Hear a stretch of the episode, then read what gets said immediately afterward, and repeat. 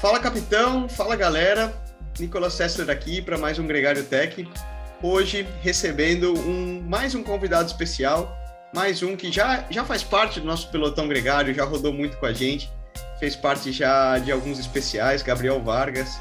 Quem se lembra aí dos textos dele desde o Bike Magazine, a diferentes revistas e treinador renomado e muito conhecido no nosso ciclismo brasileiro. Ele ele está aqui conosco hoje para falar de um tema muito curioso, é, proposto por ele mesmo. Até agradecer o Gabriel pela, pela ideia, que eu acho que vai nos ajudar a todos é, nesse início de temporada de grandes voltas que a gente vai acompanhar na TV. É, lembrando que agora, a partir da próxima semana já temos o Giro de Itália na TV, logo vem Tour de France, Volta à Espanha.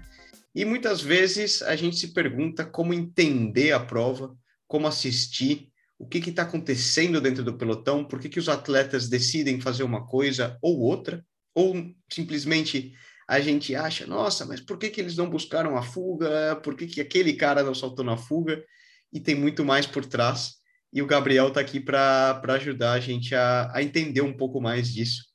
Então, dentro da temática de hoje, um pouco mais por trás das estratégias do pelotão profissional de uma corrida de bicicleta analisando a fisiologia, os números e olhando um pouco isso. Gabriel, muito bem-vindo ao nosso pelote Gregário Tech. Obrigado pela ideia, do sugestão da pauta do programa e vamos lá. Fala, Nicolas, que legal estar aqui de volta hoje para uma conversa mais, mais técnica, um pouco mais nerd. E obrigado né, pelo, pela, pela oportunidade. E a ideia é, eu apresentei, mas na verdade ela, essa ideia ela surge lendo comentários na internet, tá? Dúvidas, né?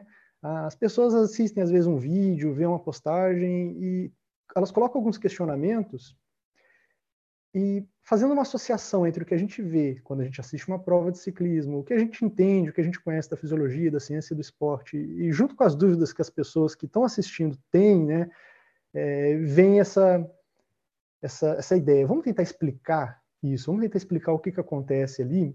E o, o nosso, a nossa grande questão hoje é a seguinte: para quem, quem acompanha o ciclismo já há muitos anos, para quem está aí há bastante tempo assistindo às provas, o comentário que a gente ouve é o seguinte, tá? abre aspas, porque não sou eu que estou falando, é as pessoas que falam. É, o ciclismo ele mudou muito, principalmente em, em provas uh, nas grandes voltas, principalmente em etapas, mais principalmente ainda em etapas de montanha, né? Ah, as provas são, nas palavras das pessoas, né, as provas estão um pouco mais tediosas, não são tão agressivas, não tem tantos ataques, não tem tanta pancada. As provas estão muito controladas, as principais equipes estão controlando muito as etapas de montanha. Não só as etapas de montanha, também outros tipos de prova, né? É... E um comentário interessante também, que, que ele está muito intrínseco nisso, né? Hoje a gente fala-se muito, a gente sabe que o ciclismo uh, hoje ele é mais limpo do que ele era no passado, muito mais limpo do que ele era nos anos 90, nos anos 2000, né? E junto desse questionamento, as pessoas também perguntam como pode uh, as médias de velocidade do pelotão estarem aumentando, como que pode as, as marcas de, de, tempo nas montanhas estarem caindo se o ciclismo hoje é mais limpo do que era no passado, né? Então, Nicolas, vamos conversar um pouquinho, falar de avanços da ciência é, avanços do, da, do, entendimento da fisiologia humana e do exercício, né? Como que isso influencia, como que isso afeta lá na hora da prova a dinâmica da prova, da competição, as estratégias das equipes, né? E eu acho que é, vamos revelar algumas coisas muito interessantes aí para o público. Muito bom, cara. Eu acho que nosso grande Leandro Bittar, no radio, já tive grandes discussões com ele é, quando ele me corneta e fala: pô, Nico, mas a prova hoje foi chata e o vento estava contra, ninguém atacou, parecia que prova morna, o que que rolou? E, e eu falo: Leandrão, peraí, a gente tem que entender que os ciclistas são humanos, não, não existe super-homem. E isso impacta muito a maneira que os ciclistas é, correm dia após dia sobretudo em provas por etapas, né? Em grandes voltas, a gente pode falar. Talvez provas clássicas, uh, essa dinâmica de estratégia que, que a gente comenta que houve uma mudança dos anos 90, 2000 e para a geração que a gente vê hoje, não, não se aplique tanto, uma vez que uma prova clássica é tudo ou nada, todo mundo não tem tanto essa questão de guardar forças para o dia seguinte e vai full gas o dia inteiro, né? Vamos falar, ou é, pensando somente naquele dia. A dinâmica de uma prova por etapas, né? De uma grande volta, por exemplo, ou mesmo uma prova de uma semana, já é distinta. A gente nota, e isso eu falo de dentro do, com experiência de, da dor que eu sinto nas minhas pernas, é, a gente tem medo ao dia seguinte, porque, claro, quando você vai no limite e termina arrebentado num dia, você paga o preço por isso no dia seguinte, certo? É verdade. E, Nicolas, antes da gente entrar na aprofundar nesse lado fisiológico, eu queria também comentar, e aí eu, você de dentro do pelotão profissional, você vai confirmar para mim. Mas tem alguns outros fatores também que influenciam, né? Um deles eu acho que é técnico, acho não, né? Um deles é técnico, desenvolvimento do, do, dos materiais, dos equipamentos, se as bikes estão mais aero, se você ganha ali meio quilômetro por hora, um quilômetro por hora a mais na, na velocidade média, isso já muda um pouco a dinâmica da prova, né? Comenta-se muito que hoje né, os, os atletas profissionais comentam que a, o pelotão está muito veloz, e um dos motivos é esse, o avanço do equipamento. Isso é Outro é fato, é um motivo... cara. É, até fazer um pequeno adendo, a gente estava correndo Volta à Turquia na semana passada, né? E, e um dos pontos, nosso sprinter estava sprintando com um prato 53 e nós, na equipe toda, távamos, estávamos com, com um prato 53, né? O coroão. E efetivamente, cara, a gente discutindo dentro entre nós, e falando, cara, não dá mais para correr de 53 no pelotão profissional.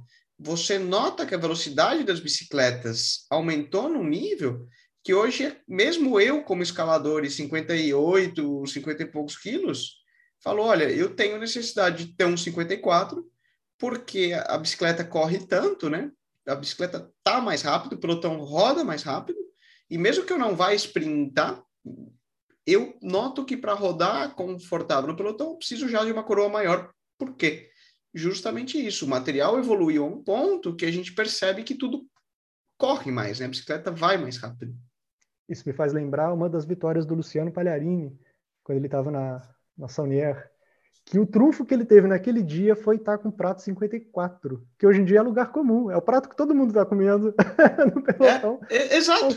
E, e, curioso, eu acho que foi uma vitória na volta à Múrcia, cara. Ele falou para nós e, e, vinha um sprint picando para para baixo, assim, né, meio descendo, e ele tava com o prato 54, efetivamente, e ele fala, nossa, sprint de 54, 70 por hora. Hoje, vou te falar, é, Caleb Ewan, é, qualquer sprinter ali no pelotão, 56, 55 como mínimo, e em alguns casos, a gente vê alguns, alguns até optarem por pratos, por exemplo, o Victor Kampenaerts nas clássicas belgas estava utilizando um 58, mas aí acho que é até um pouco, um pouco absurdo ele nem é um sprinter. Mas hoje a norma para um, um sprinter é 56, 55. Impressionante, é, né? Salientando que não está mais veloz por causa da relação mais pesada. A relação é mais pesada porque tá mais veloz, né? Para poder Sim. dar conta de pedalar nessa, nessa velocidade. A, a velocidade Outro... das, das bicicletas é mais alta, justamente esse, esse ponto, né?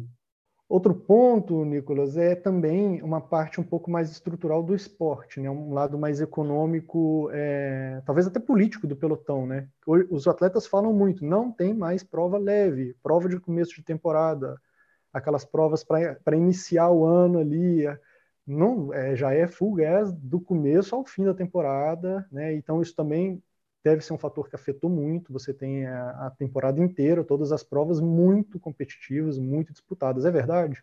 Isso é outro ponto também. Eu citei muito no radio já. Sobretudo na temporada de 2022, a gente vê essa dinâmica, assiste essa dinâmica da briga pelos pontos isso aí no sistema de rebaixamento e que vai existir a partir do ano que vem. Então você tem equipes que hoje estão em segunda divisão, vamos falar, né, que seria as Pro Teams, Pro Continentais, que entrarão no sistema World Tour, pelo menos pelo sistema de pontos. Hoje você tem Arkeia e Alpecin, e equipes que hoje são World Tour, que seriam rebaixadas. É, então isso muda a dinâmica que as equipes estão lutando e sprintando para qualquer ponto CI. E outro ponto, também nos anos 90, né, você tinha aí nos anos de Indurá, em Uric, esse pessoal, falavam, olha, você começava a temporada, Challenge Maiorca, pá, só para rodar, ainda meio fora de forma, meio gordinho, ia somando quilômetros, relax. Oscar Freire aparecia muito. barrigudinho no começo do ano. É, Uric, você via as coisas, exatamente, mítico. Logo o cara ia building up, né, crescendo a forma e aumentava. Hoje isso não existe mais, Gabriel, e é verdade. Por exemplo, tem aqui em casa o, o Iguita. E no contrato que ele assinou com a Bora, posso falar de primeira mão, eles falaram: escuta, esquece grande volta. A gente quer que toda corrida que você possa ganhar, você ganhe. Não importa. Road Tour, bônus no contrato. Porque para nós, o que importa é aparecer o tempo todo o ano inteiro. Pá, pá, pá, bora ganhando, bora ganhando, bora ganhando.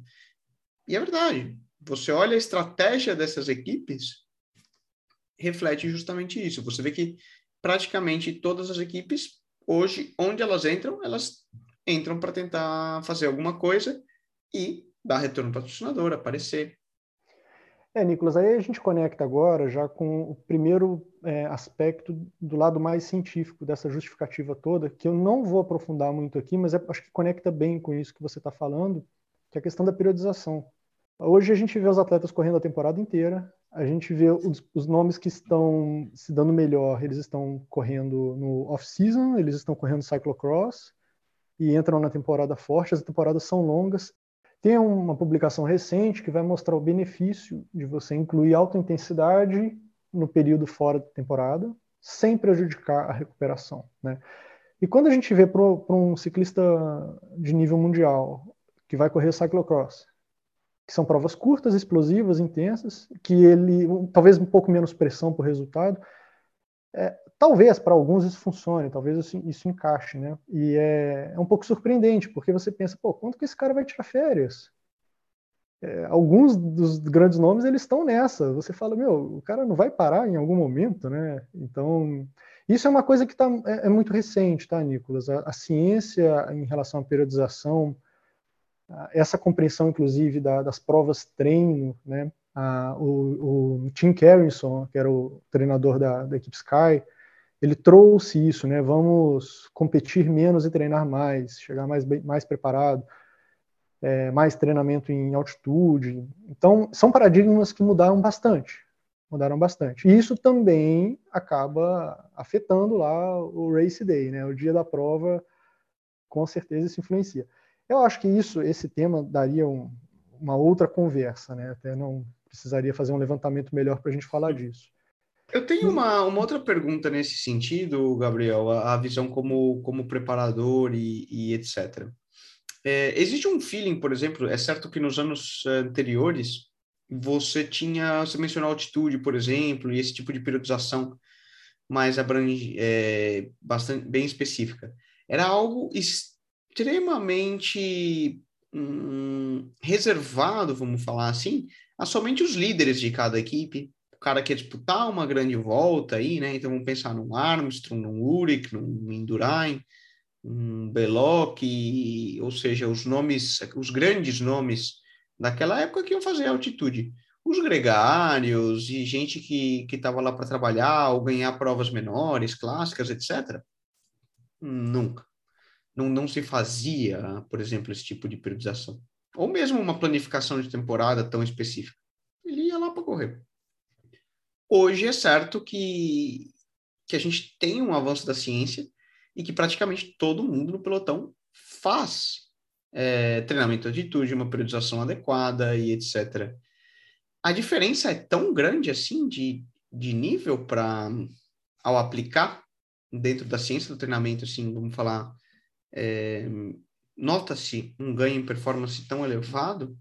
Nota-se, Nicolas. É, isso, isso até vai ser uma parte da explicação que eu vou dar depois.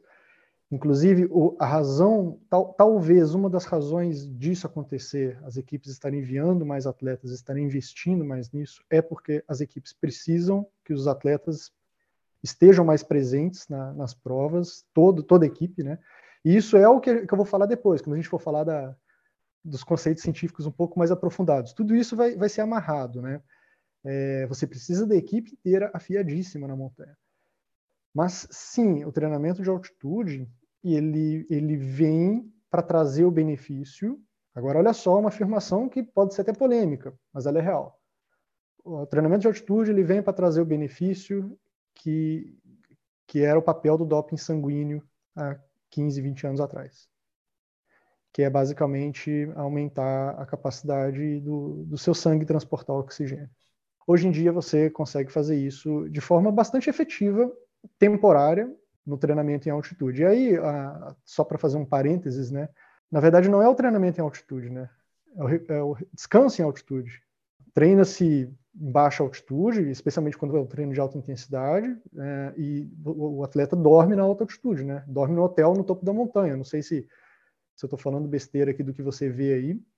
E eu acredito que se alguém não está fazendo isso, está fazendo errado. Um, render um a pessoa está gastando é... dinheiro, Nicolas. A equipe está gastando dinheiro mandando o atleta para treinar na altitude, mas se ele está dormindo no nível do mar não, a parte não. desse dinheiro está sendo desperdiçada. Tá? Inclusive, lembra do Alberto Contador, a barraca hipobárica dele. Né? É.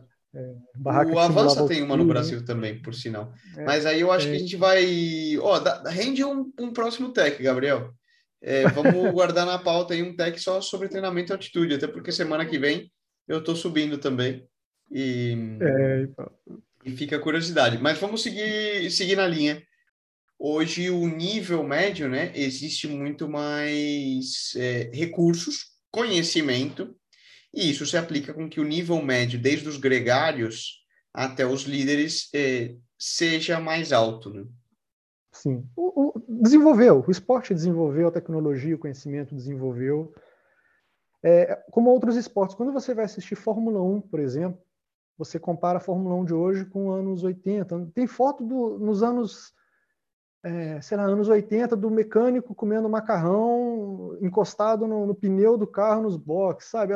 As coisas desenvolveram muito, tornou-se tudo muito mais profissional, mais controlado. Você busca é, pequenas, pequenos ganhos, você, ganha, você busca é, avanços em pequenas é, margens de possibilidade em todos os aspectos, que nada, isso não é nada mais do que o conceito de ganhos marginais, né?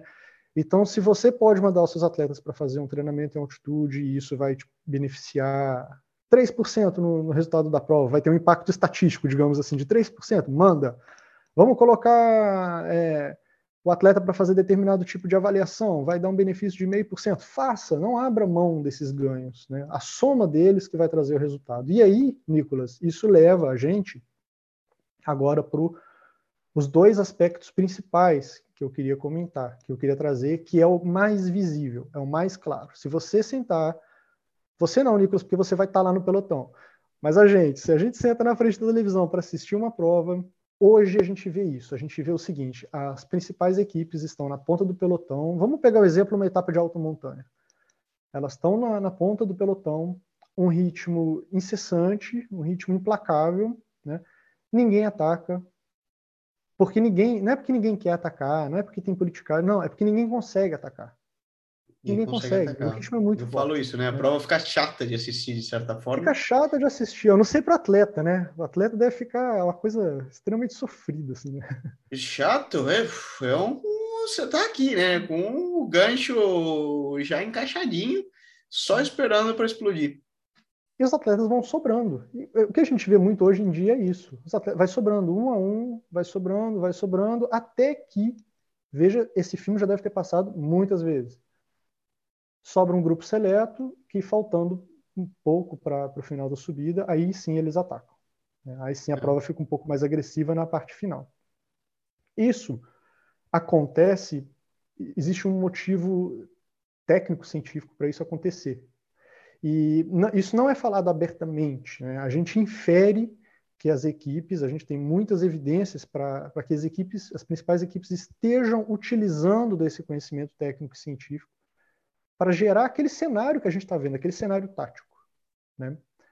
É, esse, então, é, esse aspecto, é, Nicolas, ele está intimamente relacionado com algo que a gente conhece como potência crítica, certo? Interessante. Uhum. A potência crítica, basicamente, em resumo, tá? nesse caso, aplicada a esse exemplo que eu estou dando, ela é o maior esforço que o atleta pode manter sem que ele quebre, ou seja, que ele consiga manter ao longo de toda a subida, né? sem, que ele, sem que ele quebre. Tá? É, isso aí, altamente calculado, isso vem de é, avaliações é, de campo, avaliação em laboratório. FTP, de certa forma, né? Que é de certa forma, fala. isso. Não é, é o mesmo aí, né? Entraria muito na é tipo, é tipo dois vizinhos que moram no mesmo prédio, tá? O endereço é quase o mesmo, mas são residências diferentes, tá bom? É, a potência crítica, ela, o atleta que conhece os seus números, ele sabe exatamente a potência que ele tem que manter é, ele sabe que se ele manter aquela potência e ele tiver ali no, no, corretamente a estratégia nutricional, tudo certinho, ele sabe que ele vai conseguir cumprir o papel dele. Por exemplo, um gregário da montanha, o Michael o Kwiatkowski, por exemplo, que é uma imagem clássica dele, que é um cara ali ralando na subida, nossa, quilômetro após quilômetro ele está ali. Ele com certeza está num ponto exato de esforço que ele está no maior esforço possível que ele está fazendo sustentável pela duração que ele precisa fazer. Se ele fizer um pouquinho a mais, ele vai quebrar. Não, não vai quebrar imediatamente, mas ele vai quebrar depois. E o que Agora, que isso na prova, que na, na, na sua né, análise para assistir a corrida, como que isso impacta é, na corrida? Impacta que você pega, por exemplo, hoje em dia, você pega a Jumbo, ou agora com as contratações você pega a, a, a equipe Ineos, do Pogacar. né? Isso. Que eles têm vários excelentes atletas, vários atletas que têm um, esse limite numa porcentagem alta do VO2 máximo deles, é, e eles estão muito bem mensurados. Esses caras, o perfil de performance deles é extremamente detalhado e analisado. Então, é, eles estão ali andando nesse limite. Tá? Talvez aquele atleta, aquele gregário que tem um limite um pouquinho mais inferior, ele vai ser o primeiro a puxar lá no pé da montanha. Isso a gente viu a Sky fazendo assim, ó, claramente, claramente. Depois, quem que assumia a ponta do pelotão?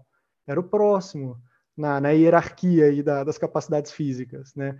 E ele sobrava. Depois era o próximo, e até que sobrava o atleta mais capaz, que era o líder, na época o Froome, o Guerrero Thomas, e assim vai. O que, que acontece com os outros atletas das outras equipes? O que, que eles têm que fazer? Eles têm que acompanhar.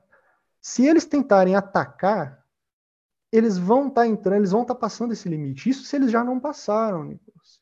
Isso se os outros atletas já não passaram, se eles já não estão no gancho, né? Mas se eles não estão e eles querem fazer alguma coisa diferente, atacar, eles vão ter que entrar nessa área cuja duração ali é limitada.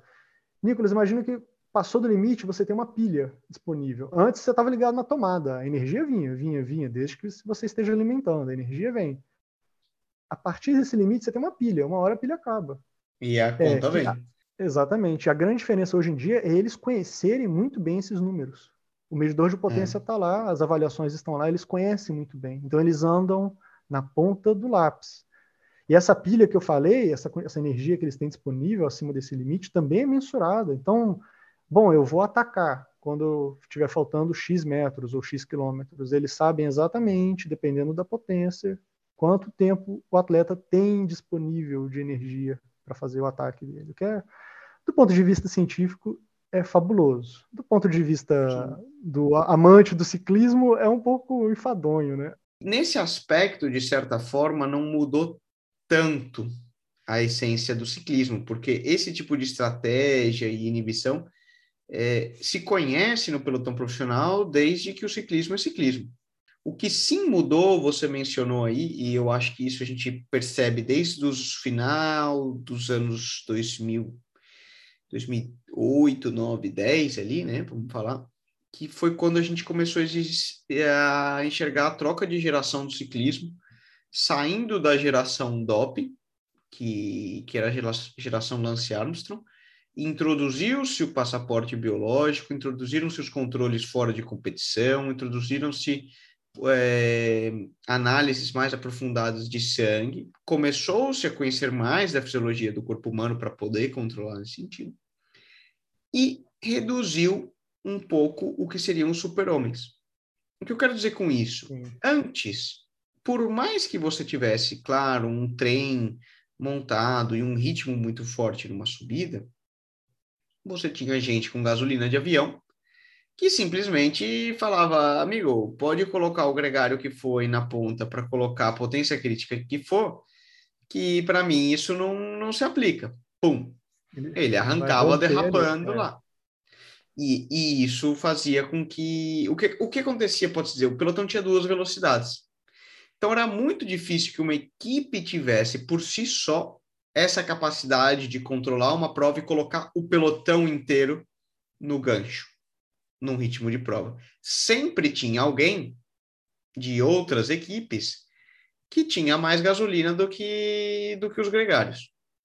Essa, essa era a dinâmica. Hoje, com o adento é, de um ciclismo mais limpo, de maneira geral, o, o ser humano né, prevalece e a genética, por mais que você tenha gente muito boa e etc., esses gaps não são mais tão é, tão grandes. Na medida que você fazendo uma estratégia de equipe como a que você descreveu, né, de colocar um ritmo muito intenso na, pro, na, na numa subida, você coloca praticamente 100% do pelotão, dos melhores aos piores, muito próximo dos limites dele, do, do limite deles, né? Isso faz com que a prova fique, de certa forma, um pouco mais mansa. Fantástico. E você perde um pouco a, essa disparidade individual, né? Passa a ser assim, o papel da equipe ele especialmente numa situação dessa, ele passa a ser fundamental, né? Uma equipe toda bem preparada, uma equipe toda bem afiada. Claro, né? os, os, detalhes passam a ter um peso maior, uma vez que esses gaps de, de rendimento de performance são reduzidos. Porque agora é o que você mencionou, cara, na altitude, na fisiologia, na escolha do material, na periodização, é, se eu tô com um pouquinho com uma alergia meio atacada porque é época das rinites, é, se eu não me alimentei direito, acho que esse outro conceito também, né, Gabriel? O tema da, da evolução nutricional e do conhecimento da fisiologia da nutrição, o quanto isso evoluiu, né? Acho que pode é, Nicolas, é um outro fator. Isso, porque os dois fatores fisiológicos, é, biológicos, fisiológicos que eu ia trazer, o primeiro foi esse, né, da, da compreensão da potência crítica, da, desses limites e como que eles são aplicados. E o outro, que é o, é o mais interessante porque é o que está aí, né, para a gente literalmente pegar, né, pegar no bolso, assim, que é o alimento, é, é o carboidrato, é a, as taxas de ingestão de, de nutrientes mudaram muito. Então, fazendo uma revisão, em meados dos anos 2000, a gente tinha os primeiros estudos que, que mencionavam a, a, ingestão de ao redor de 60, talvez um pouco mais do que 60, até 80 gramas de carboidrato por hora. Né? É, para quem não, para quem não, não, não, não sabe, né, para quem nunca ouviu falar disso, eu sugiro pega aí o seu sachê de gel, pega o seu é, a sua barrinha de cereal, os alimentos que você leva, olha a tabelinha de informação nutricional, né? Olha a quantidade de carboidrato que tem em cada alimento. Hoje em dia, em competição, já tem publicação científica uh, propondo mais de 120 gramas de carboidrato por hora. Tá? O que, isso significa? Isso significa que você está colocando bastante combustível para o corpo queimar, para o corpo poder realizar bastante trabalho e conseguir sustentar aquele trabalho alto por bastante tempo. Né? E não é fácil, né, Nicolas? Imagina, não. 100, 120 gramas de carboidrato por hora. É muita coisa. Nem festinha de criança a gente consegue comer isso. É muita coisa. Eu trabalho muito. Meu meu fisiologista e que cuida dessa parte é o, o Aitor. Ele está no leading aí dessas pesquisas. Recentemente ele publicou no final do ano passado um artigo com, com trail runners, né? De corredores, é, justamente comparando danos musculares pós é, corrida entre 60, 90 e 120 gramas. Hoje ele, hoje ele é o, o cabeça, né? O diretor de fisiologia e nutrição da Ineos. Hum, e justamente trabalham com 120, às vezes até 150 gramas por hora. Porém, claro, é, você nota muito né, uma mudança é, na maneira de se alimentar do, dos atletas, mas é preciso treinar. Preciso treinar. É. E outra, ainda é uma ciência em evolução, né? É, como preparar e como o corpo é capaz de absorver isso ou não tem muita, muita coisa por trás sendo estudada ainda, né? É, não é, não é só chegar lá e mandar para dentro uh, oito sachês de gel por hora, né? Não vai funcionar. Não, vai... tem muito não. do da composição. do que você coloca, é, o tipo do carboidrato, né? É muito é, importante. a gente vê aí bebidas tipo a, a CIS criou, está desenvolvendo, né? Algumas bebidas que eles chamam de Betafuel, a Malter, que é uma referência, foi quem meio que começou nesse, nessa pesquisa. No Brasil tem algumas marcas que eu já vi, já testei alguns produtos legais. É, o pessoal do Sul, da, da Extratos, faz um produto que você consegue colocar é, essa composição na garrafinha, né? E aí você vai uhum. tomando e consegue absorver. Aqui no Brasil e, também é tem o pessoal da Bike Fuel, Bike Fuel também, eles fazem um produto bom nesse sentido. Eles eu não conheço, tenho curiosidade por, por testar. Eu sou meio. Eu até brinco com o Aitor brincar, às vezes ele precisa testar alguma coisa e eu sou meio cobaia. Nico, vamos testar tal protocolo e vamos ver como funciona ou não funciona. É, esse certo, trabalho dele da, é. O adentro da, da tecnologia e do desenvolvimento da ciência né, é muito elevado. Porque não só na alimentação, é, a, no sentido de quantidade de carboidrato que você coloca, né? Mas hoje sabe-se muito mais da importância de uma recuperação. Porque um ponto que impacta muito, Gabriel, numa prova de ciclismo, aí eu falo desde dentro, eu acho que não é nem o dia da prova em si, é, o que você faz ali, mas é como você larga a prova do dia seguinte. Vamos lembrar, né? São 21 dias, sua capacidade de recuperação. Que, novamente, na era do, dos anos é, Mertz, etc., doping, essa recuperação era mágica, né? Você podia terminar arrebentado o que for, era meio que um carro de corrida. Bom, vamos ver o que falta aqui. Vamos, põe um pouco de testosterona, põe um pouco de, de EPO, transfusão de sangue, não sei o quê. Era uma loucura. Muitos anti-inflamatórios, né? O que precisasse, corticoide na veia, é. pá, pá, pá, pá, pá, pá, pá, pum, o cara no outro dia tava zero. Você fala, rapaz, tá, mas tão zero que eles passavam, né? Muitos morriam. Esse é. era o grande problema sim, do sim. doping. Hoje não. Você terminou um dia arrebentado, amigo? Puh, a conta vem no dia seguinte e vem com juros de cartão de crédito alto. Pode ter certeza. Se se desidratou numa etapa, você paga o preço no dia seguinte. Isso influencia muito, novamente, né? A maneira que a gente corre cada dia. Porque eu não posso, como antes, né? Que a gente via o pessoal indo, atacando, atacando, atacando, atacando, como se não houvesse dia de amanhã. Eles chegavam no, no box, no hotel depois e trocava trocava o óleo do motor e estava zero para o dia seguinte. É o que nós vimos Hoje acontecer. Hoje não, com... não existe mais isso, né? É, a gente vê acontecer, né? Aquela, antigamente, eu lembro do Tour de 2004, o Iban Maio, que ele quebrou, né? Numa das etapas de montanha, o escalador, é, o escalador da, da Euskadi. Da Euskatel Euskadi. É, isso, e a gente sabe que ele tinha feito uma transfusão, na, ele, ele, ele não recebeu sangue, ele tirou o sangue para usar posteriormente, um dia antes, ele quebrou. E aí, mais recentemente, a gente vê alguns atletas quebrando, é, um dos irmãos Yates, né, que, quebrou feio, no, acho que num giro de Itália recente, e foi provavelmente por, por isso, uma pequena falha ali, uma pequena deficiência aqui em nutriente, na recuperação, que ela foi acumulando dia após dia, etapa após etapa, um excesso que ele pode ter cometido aqui e ali, né, e pagou o preço. Eu vi um, ouvi um podcast faz algumas, alguns meses com um nutricionista, se não me engano, da equipe Bora, e ele comentou de um atleta que em uma determinada etapa de uma prova, por etapas, ele não conseguiu durante a prova ingerir a quantidade de carboidratos que ele tinha que ingerir. Então ele teve que compensar aquilo no pós, na janta do dia, é, e sei lá, era uma coisa tipo, olha, você vai ter que comer um quilo e meio de macarrão para poder você estar tá inteiro nos próximos dias. Era uma coisa absurda, assim, era um número, a quantidade era absurda. Então eu fico com dó, porque o atleta, além de ter que ralar um monte, ele ainda tem que ficar tuchando comida para dentro. Nossa! Pô, é dó, essa é a parte boa, rapaz.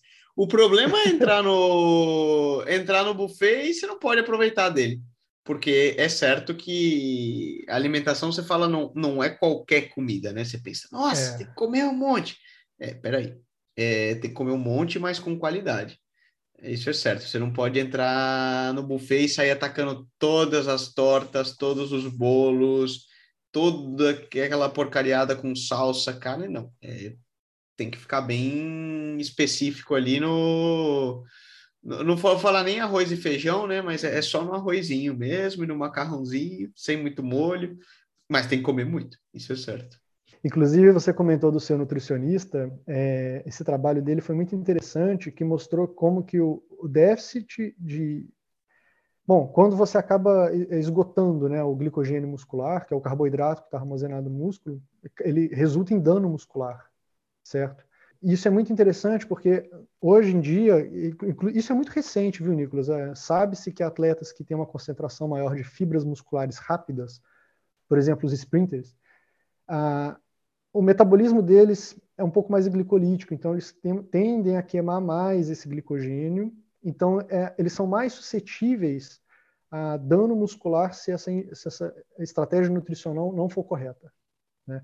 Então, é, isso, é, isso é uma coisa recente, de poucos anos, né? É, um, é mais um dos avanços. Para falar, é, para falar num português mais claro, né? Eles empenam mais fácil se eles errarem na, na nutrição. Eles pagam o preço por, pelos erros, né? Todos pagam, mas alguns, alguns geneticamente têm essa característica, né? Agora, Gabriel, uma curiosidade. A gente falou do que é hoje entender as provas que, que nos ajudam a entender a prova, né? Fazendo um resumo geral, o, a ciência evoluiu, o doping diminuiu e os atletas são seres humanos, então eles é, as diferenças em função disso são, são mais baixas, com que todos estejam mais igualados, até pela evolução de equipamento, etc. Mas e tua opinião para o futuro? O que você enxerga aí para os próximos 10 anos no esporte, vamos falar assim? É, uma novidade que nós já estamos vendo são os monitores de eh, contínuos de glicose, é, o Sapiens, por exemplo, que ainda, ainda não tem é, um consenso, não tem uma validade científica. Inclusive, eles, é, no ambiente do laboratório, eles estão mostrando valores muito diferentes de um, de um, de um analisador de, de glicose mais formal, né? mas é uma tecnologia em desenvolvimento. Inclusive, eles, é, eles deixam isso bem claro é como um medidor de potência lá nos anos 90. A gente tem um equipamento, a gente ainda está aprendendo a usar, a gente está desenvolvendo é, usos e estratégias para ele. É muito legal, mas eu acho que tem outra coisa que quando existir vai ser sim a grande virada, que é o medidor contínuo de lactato. É muito difícil de produzir, é, já ouvi falar de alguns protótipos, tem algumas publicações científicas de pessoas que tentaram fazer, é extremamente difícil. Vai ser uma coisa fantástica, assim, eu fico é, até para você parar e ficar pensando, nossa, como que seria montar uma planilha de treino para um atleta que tem um monitor contínuo de lactato e é um pouco distópico até, né, meio futurista, meio ciborgue, assim, você ficar pensando, a pessoa tem ali um sensor dentro dela mostrando exatamente em que faixa de, de intensidade, em faixa de esforço, o que está acontecendo na fisiologia interna dela. É, cientific, novamente, cientificamente falando, é muito interessante, mas como amante do esporte, como uma pessoa que gosta das coisas mais simples, e assusta, tá? Assusta bastante. Eu acho que isso vai fazer Poderia mudar muito a essência da, das provas no futuro, né? Entra um é, pouco o debate reclamam, aí do pessoal é, pô, já reclama de... que tem o Frume que olha muito, né? Potência, e fica ali, só olha para o medidor né? e tal. É, de novo, eu acho que depende muito de como você utiliza a ferramenta, né? É certo que toda a evolução da ciência hoje tem nos ajudado a sermos ciclistas melhores e com menos lesões, acertando mais os nossos objetivos, é, com equipamentos que, que funcionam melhor, vamos pensar em, em bicicletas mais rápidas, bicicletas que freiam melhor, pneus melhores, etc. Mas tudo depende, assim, né, na tecnologia de como você, você utiliza, né? E eu acho que esse vai ser o grande, grande ponto para o futuro, né? Como a tecnologia vai evoluir, que ela está evoluindo e vai trazer uma infinidade de, de melhoras para o nosso treinamento, para o nosso dia a dia, né? mas como que a gente vai aplicar ela e utilizar, né? Fantástico. Cara, a gente. Você viu que a etapa se estendeu, tivemos uns quilômetros extras aqui, passamos um pouco dos 40 minutos. Nosso Leandrão na edição já fica de cabelo em pé. Ah. Mas agra te agradecer muito pela, pela oportunidade de ter você aqui conosco rodando no Pelote Gregário. Espero aí que você que escutou é, tenha curtido. De novo, se você, eu sempre falo, né? Você tem curiosidade, dúvidas, sugestões, alguma alguma pergunta que você queira fazer diretamente ao Gabriel, a mim ou a qualquer um aqui da Gregário, não deixe de mandar, pode entrar através do Instagram, Twitter, onde for, a gente responde e é muito legal ter, o, ter esse feedback. Agora, a gente tem aí o giro começando essa semana, espero que esse papo te ajude na hora de assistir a prova, entender um pouco mais o que está rolando e olhar a dinâmica do quanto as pernas estão queimando de cada ciclista por trás e porque às vezes uma etapa pode ser mais chata ou menos do que a outra. Chata entre aspas, né? Todas são legais, mas entender o porquê da prova tá desenrolando daquela, daquela maneira. E vamos que vamos. Gabriel, mais uma vez, muitíssimo obrigado aqui pelo por estar no nosso pelote gregário e espero ter você mais vezes aqui. Eu que agradeço, Nicolas, a oportunidade mais uma vez. Foi uma ótima, um ótimo bate-papo.